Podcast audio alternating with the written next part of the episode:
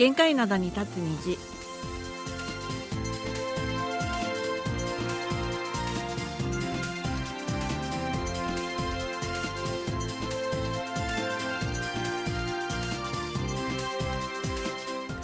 リスナーの皆さん、あにゃんせよ。一月三十一日火曜日の限界なに立つ虹、マルクムのお母さんことキミアソンです。そうなんですことキマーソンです。ソウルはこのところ厳しい寒さが続いていましたが昨日あたりからようやく平年並みの気温に戻りました今日のソウルの最低気温はマイナス3度、日中は7度まで上がるという予報です。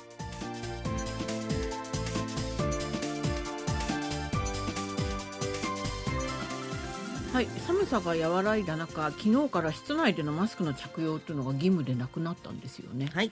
うん、なんかあの今日電車に乗ってここに来たんですけれどもそしたらだいぶあの放送とかも流れてましたね。でも列車内では着用が義はい。務ですので、うん。あのマスクをつけてあの乗ってくださいはい、地みたいなね。下鉄の中でみんなしてました。はいまあ、例外はあるんですけれども、だいぶなんか室外ではなんかだいぶはがあの外してる人が多く見かけられました。はい。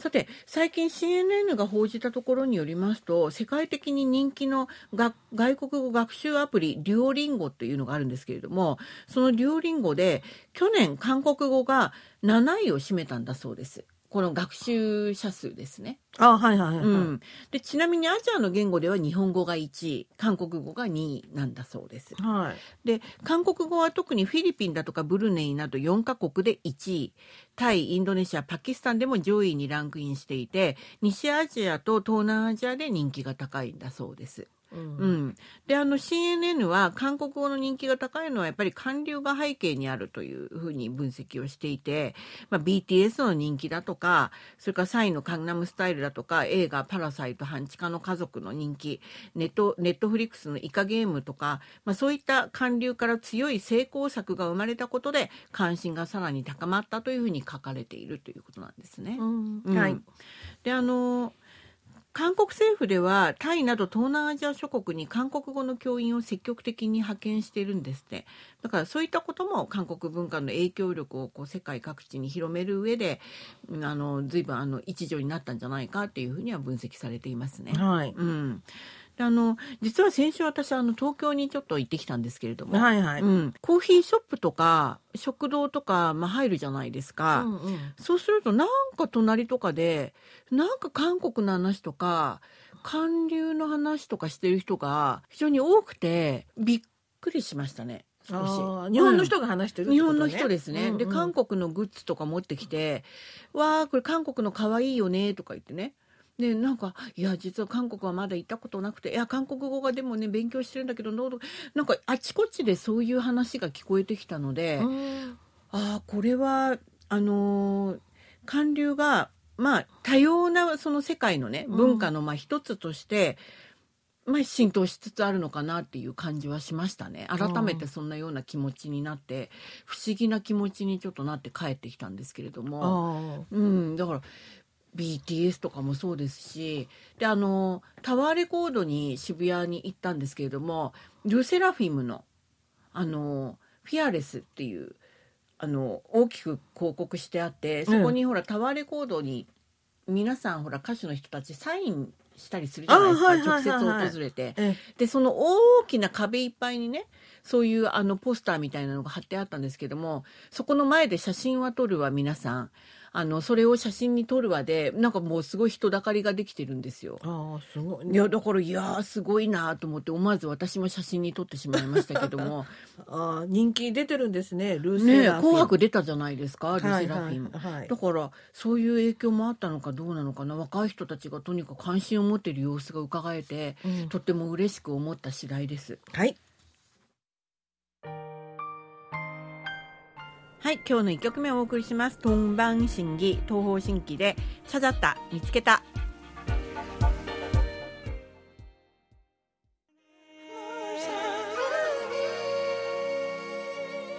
はい、今日の一曲目、えー、お聞きいただきました。トンバン審議、東方神起で、えー、チャザった、見つけた、お送りしました。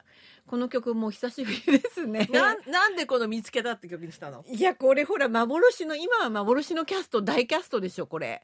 ソン・ギュンガンスキャンダルの、はいときめきソン・ギギュンガンスキャンダルというドラマの OST からお送りしたんですけれども、はいね、あの主演が、はああのね、パギュチョン、ユチョンさんと、はい。それから、はあ私の大好きなユアインさんと、はい。それからそれから今をときめくソン・ジュンギさん。で、ね。ソン・ジュンギさんがチャジャった、ね見つけちゃったもんだからこの。曲持ってきたわかけたっけでしょていうことなんですけれども、はい。ソン・ジュンギさん再婚とおめでたのニュースも昨日からね、もうそれでこれで持ちきりでしたよね。すごいでですね。うーん、ね。国際結婚。そう、それにあの日本のね、うん。サイトでもなんか随分賑わってましたよ。ななるほどね。ねえ、うん。ソン・ジュンギさん本当におめでとうございます。はい。ちょっとでもショックだった人も多いんじゃないかなっていうふうに私は思ってるんですけれども。どの部分が？うん、えっ、と、急でしたもんね。でも前からなんかねやってたよね。まあね。うんうん。あ噂はありましたけどね、はいはいはい。でもいきなりっていう,、ねそうね。感じがありましおめでたっていうのもちょっとね。いいじゃないの？もう彼もそんなにね30代の後半ぐらいだから、ねそうですね早いうち赤ちゃん産んどいた方がね。そうパパになった方がいいと思います。はい。はい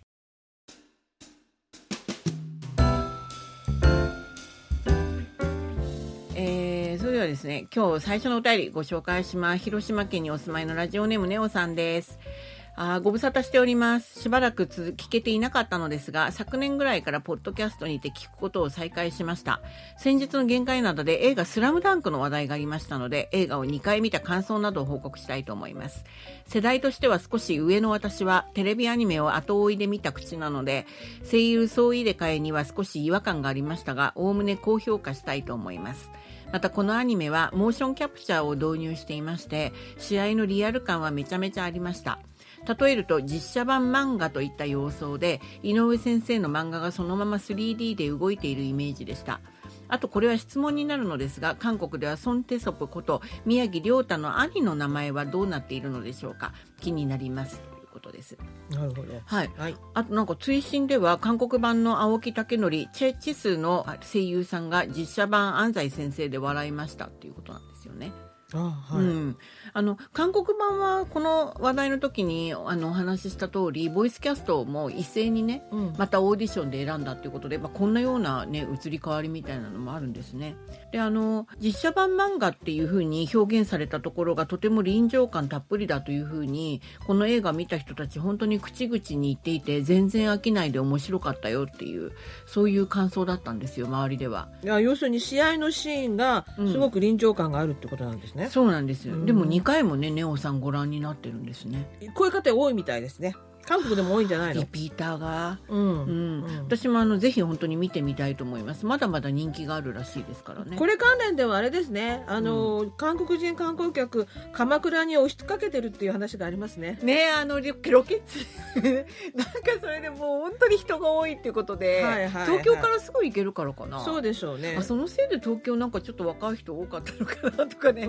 見たりしたなんんかご迷惑かけてるみたいで本当にすいません。なんかね。あの踏切のところで写真を撮るので。危ないですよね。危ないのでね。うん。本当に申し訳ないと思ってます。はい 変わって変わって本当に韓国の若者たちに代わってお母さんが本当に謝罪してます。はいはいで、あのご質問いただいたソンテソプこと宮城亮太のお兄さんの名前なんですけれども、ソンジュンソプと言います。はいはい、うん、で、この映画ザファーストスラムダンクで新たに登場した人物なんですよね。あ漫画の方では出てなかった人なのねそうみたい。ソンジュンソプっていうふうに韓国の名前は言います。なるほどはい、あのね、ご質問いただいて、この反応いただいて本当にありがとうございました。はい。はい、じゃあ次のお便りです、はい。えー長野県の相馬秀樹さんからです。はい、アリスさん、マルコメのお母さん、こんばんは。渡辺徹さんとの思い出についてのお便りを聞きました。はい、私もアリスさんと渡辺徹さん出演のテレビを見ました。うん放送後の限界なので、動くアリスさんが話題になりましたね。私も動くアリスさんについてお便り紹介したことを覚えております。はい、えお便り紹介されたことを覚えています。あの時アリスさん、渡辺徹さんを前に相当興奮されていましたね。はい、そうです。もう十数年も経つのですか？はい、本当にもうずいぶん昔のことは皆さんでもずいぶん昔だと思ったんで覚えてる方がいらっしゃるのかもうびっくり。に で、まあ、かんちょっとあの感動してます。NHK の番組だったんですけれども当時はソウルという街も今ほどにはほら知られてなくて、住民たちだけが知っているような名所を紹介してほしいって言われて、でそれで出演もしてほしいっていうあの依頼をいただいたんですね。で少し迷ったんですけれども出演ということで、うんうん、渡辺徹さんに会えるということで あの傾いてしまいました。要するにミーハーで。ミーハー精神で傾いてしまったっていうふうなんですけども、それで当時はまだそのハンガンの河川敷公園にはなってなかったんですよ。そんな昔なの？だって2000年代初めです。まだ公園ではなくてコーヒーショップがあそこにほらできたばっかの時だったんですよ。でそのはそこにコーヒーショップであの実は川べりのそのウォーターフロントの,、あのコーヒーショップがあるんですっていうことで撮影に来ていただいたんですよ。はいはいはい。そういう時期でしたから。はいはいはい。はい、でで私が現場に先に行ってて渡辺徹さんが登場するという場面で私が思わず「すごい!」って叫んでたみたいなんです。あはいはい、はい、覚えてなかったんですけども、はい、後であの番組見たら「すごい!」って私がすごい興奮して叫んでてそれが太文字の字幕になっていたことを覚えてすごいですね。それこそすごいですね。はい、2000年代の初めに字幕になるほど叫んだわけね。すごいってなってました字幕がね。で本当に覚えてくださってる方が動くアリスさんとか言われて。だからすごく印象深かったんだよねきっとね。きっとね。あのそれであの印象深く思っていただけたんだったらそれはそれで成功だったと思うんですけども、はい、本当にはい。ありがとうございますお便りいただいて。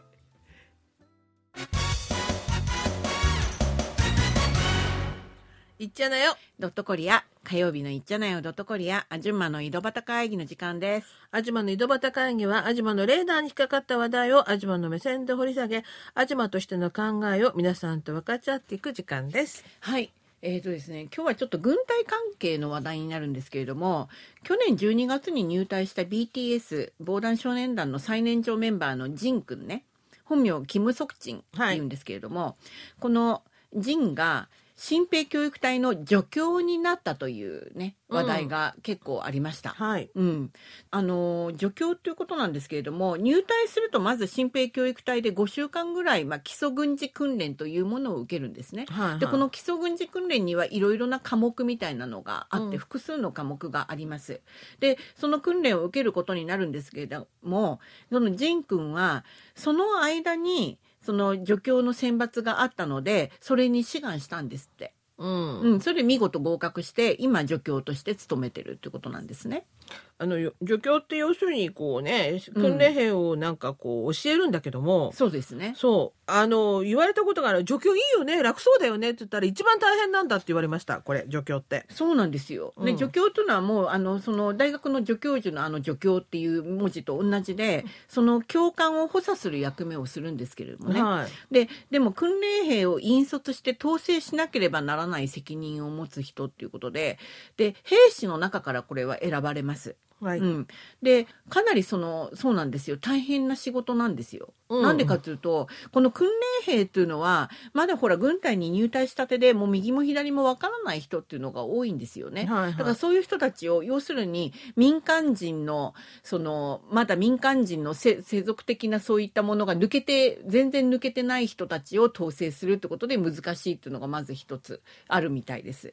うん、でなんかねいろんなすごい厳しい基準があるんですよ助教っていうのは。はいはい、うん、でこれは基礎軍事訓練で成績が優秀、まあ、これはもちろんね大前提で、うん、他の訓練兵の模範になるような人格を持っていなければならないっていうことであの選抜はかなり厳しいということで知られています。ただその助教というポストに実は芸能人が多いんですよね。多いよね結構ね。多いです、うん、でちょっとあのまあ思いつくまま挙げてしまいますと俳優のヒョンビンコンサンウイムシワンカンテオ。カンテオさんというのは皆さんご存知でしょうかね？そのあのウヨンウあのドラマで、そのヒーローだったね、はい。うん、あのか彼です。で歌手で俳優の P レインですね。2PM のオクテギョンとファン・チャンソン。ビッグバンのデソン D ライトなどもう枚挙にいとまがないぐらいです。だからじゃあなぜこんなあの多くの芸能人兵士が助教に選ばれるのかっていうことなんですよね。ね。であのまずその基準をちょっとあの詳しく見てみたいんですけれども兵務庁の訓練上助教兵の募集基準というものがあってそれによりますと助教の選抜には高校の内申書における学力の記録だけでなく生活態度の評価や高校の出席率まで反映されるんだそうです。でまた1.5キロ走だとか腕立て伏せなどの体力テストもあります。それから面接もあります。でそして最終的には1ヶ月余りの実践教育も受けなければならない。でここで訓練兵が受ける射撃だとか手榴弾ですね。などの基礎軍事訓練を完璧に熟知し軍の規範についての筆記試験もあります。それさらには訓練の各科目ごとに教官の前で訓練兵を教育するシミュレーションを行い合格した人だけが助教になるというこういうふうになってるんだそうです。なんかいろいろありますよね。でただそれなぜじゃあ芸能人がうんこんなに志願してるのかそれ実際に助教になっているのかということについて、まあ、専門家らのお話によりますと、はい芸能人基本的にショーマシップを持ってるんです。はいはいそうですよね。うんですからそれが他の兵士を統率する上で役に立つんじゃないかっていうことがまずあります。うんで先ほど言ったようになんとかなあんまり右も左もわからないような訓練兵を統率する上である種のショーマンシップを発揮すればもっとあの注目をね、浴びやすくなりますよね。うん。集中もしやすくするっていうんですかね、はいはいはい。そんなようなあの利点があるということです。うん。で助教の最も重要な役割は正確な動作と手続きを人にやってみせることであり演技や振り付けを正確に体現する本業が訓練での動作だとか軍隊の定定型的な動きを示す上で大きな強みがあるという見方もあるんだそうです。ううんあと芸能人っていうのは大体は随分小さい時から青少年期ぐらいから所属事務所で団体でトレーニング受けたりだとか合宿生活したりとかするじゃないですか。はいはい。うん、だから特にアイドルグループの場合はもうルールを守ることには慣れてると、うん。うん、だから長期にわたる合宿生活やトレーニングの過程が軍隊での団体生活と通じる点があるんじゃないかっていうふうにも見られてるみたいです。なるほど。うん。ん。だからそうですね。で BTS のジムも模範的な訓練兵として知られています。でちなみにな旧正月のソルを前にその休暇をかけたなんか大会があったんですって、はいはい。舞台でね、うん。でまあ隠し芸大会っていうんですかね。ね。特技を自慢するそういう大会なんですけれどもそこでこの BTS のジンがいるグループが優勝したんですって1位になったんですって。はい。でその報奨としてグループの兵士全員が1日間の休暇を得たんだそうです。うん。うん、でこれ実はあのこの隠し芸っていうか特技自慢っていうと大体歌って踊るのが多いんですよね韓国ではね。はいでジンがそのグループの兵士たちにダンスを直接教えたんですって。頑張ったろうね。兵士たちはそれはね 陣から教えてもらえるんだもの直接。ねえそれでものすごいダンスじゃなかったかなと思うんですけれどもその映像が公開されてないようなので ちょっと残念なんですけれどもとにかくそういうような逸話もあったりしてはい。あのなかなかねあの認められてるみたいですよリーダーシップとかがねジン君ね、うん。そういうことでまあ助教になったんじゃないかなというふうに思うんですけれども。うん。うん、あの実は助教というのはあの芸能人としてのショーマンシップがあるので、まあ、利点もあるんですけれども中にはほら兵士たちが「あ陣だ」とか「うん。あ誰々だ」ってとかそういうふうに、ね、思わずポロって言っちゃったりするじゃないですか。はい。そういう面をちょっと統制しなくちゃいけないっていうのかな。だからむしろ芸能人の助教っていうのがすごく怖いんですって、でしょうね。うん、すごく厳しくする、ううん。んそういう面もあるということなんですね、でもそれがしたくて助教になるのかもね。そうね。普通の兵士になっちゃうとほら上官いっぱいいるから ちょっとお前歌ってみろよとか踊ってみろよとかそんなこと言わないで今パワハラでしょそういうのまあねやったら、まあそれはそうだ。そういうでも昔はそう。いうことやられてたからそれが嫌で多分ね助教になったんじゃないかと思うよね。そうですね、うん。まあコンサンウさんとかはかなり昔ですからそういう意味ではね。そうですね。うん、そうだったんでしょうね。はいはい今日の2曲目をお送りします。2PM で「ハートビート」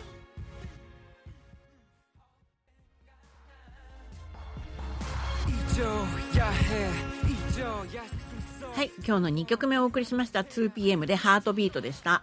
はい懐かしい曲をお送りしましたはいそれでは後半のお便りご紹介します。えっ、とですね、フィリピンにお住まいの豊田京子さんからいただきました。で、コアラ先輩に、コアラさんに25年越しにおやお詫びとお礼をって書いてあるんですけれども、はいすごいもう本当に長文のお便りいただいたので、ちょっとかいつまんでご紹介したいと思います。はいあの久しぶりにあの番組お聞きになってであのひまわりさん部長になってコアラさんも引退されてっていうことを知ったということなんですけれども実はそのあの豊田さん高校の時の修学旅行の時韓国にいらしてその時に日本ご飯に遊びにいらしたんですって。あはいはいはい。で先生に内緒で5時間なんか自由時間があったんですロッテワールドで。はい。その時にヨイドにあの KBS に来られたらしいんですよ。でそこですごくお世話になったということで、うん。ぜひあの感謝の気持ちを伝えてほしいっていうお便りいただいたんですけれどもあの夢のような楽しい時間でしたっていうふうに書かれてあります。であられさんと二日市さんの限界などに立つ虹にも少し出させていただきましたって当時。うん。でそういう貴重な思い出をもあのすごく書いていただきました。ソテージはアイドルのね大ファンでそれで韓国に興味を持たれたということなんですけれども、はい。であの集合時間に間に合わないっていうあれなんですけども間に合わなくてもいいからソテージはアイドルその日に歌番組に出るからあの見ていくみますとか言われてみんなにあの止められてっていう そんなようなエピソードを書いていただきました。であのぜひあのこのお便りを、えー、とコアラさんに伝えてくださいというお便りいただきました。本当にありがとうございました。長文でね。はい。私、は一番おかしかったのが、はい。鬼のチーフさんに夕食の場所まで車で送っていただき校長先生にも挨拶してくださり、はい。校長先生に怒られて泣いている私と 校長先生でチーフさんをお見送りしましたって笑っちゃうよね。やっぱり怒られたんだよね。そりゃそりゃそうですよ。5時間もいなかったら先生もで自由行動してしまったからやっぱりね。自由行動だっつったって5時間いなかね。ね、一いなかった人で他のとこ行っちゃったんですよ校生でね。は先生心配するよ。まして、韓国だもんね。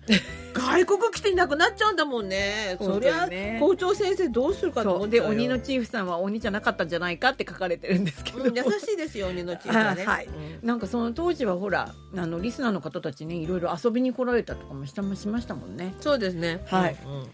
じゃあもう一つご紹介しましょはい。えっ、と、東京都品川区の広岡敦さんからです。うはい。えー火曜日の限界なだってということで、はい。コアラさんがヘルプで来てくれているとは本当に驚きました。はい、コアラさんが来てくれているのであればそれこそ千人力ですね、うん。できれば声をお聞かせ願いたいと伝えておいてください、はい。コアラさんはボランティアで来てくれているのですかそれとも日本でいう再雇用のような契約をしているのでしょうか？はい、で皆さん歓迎していただいてますよねうんもちろんもちろん、で契約の形っていうんですけれどもやっぱりまあ平たく言っちゃうと、まあ、アルバイトみたいな感じになっているんですよねきっとね。はい。うん、そんなような感じで、まあ、助けていただいています。近く私たちねコアラ先輩にお会いしたいと思うのでまたなんかご報告できればなというふあうにその時はこのお手紙紙ぜひ持ってきましょうはいね、そうですね、う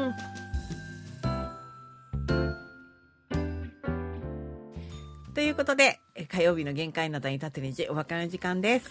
お相手は丸組のお母さんことキムヤさんとそうなりすことキマーソンでした。またの時間まで皆さんあにげせよ。さようなら。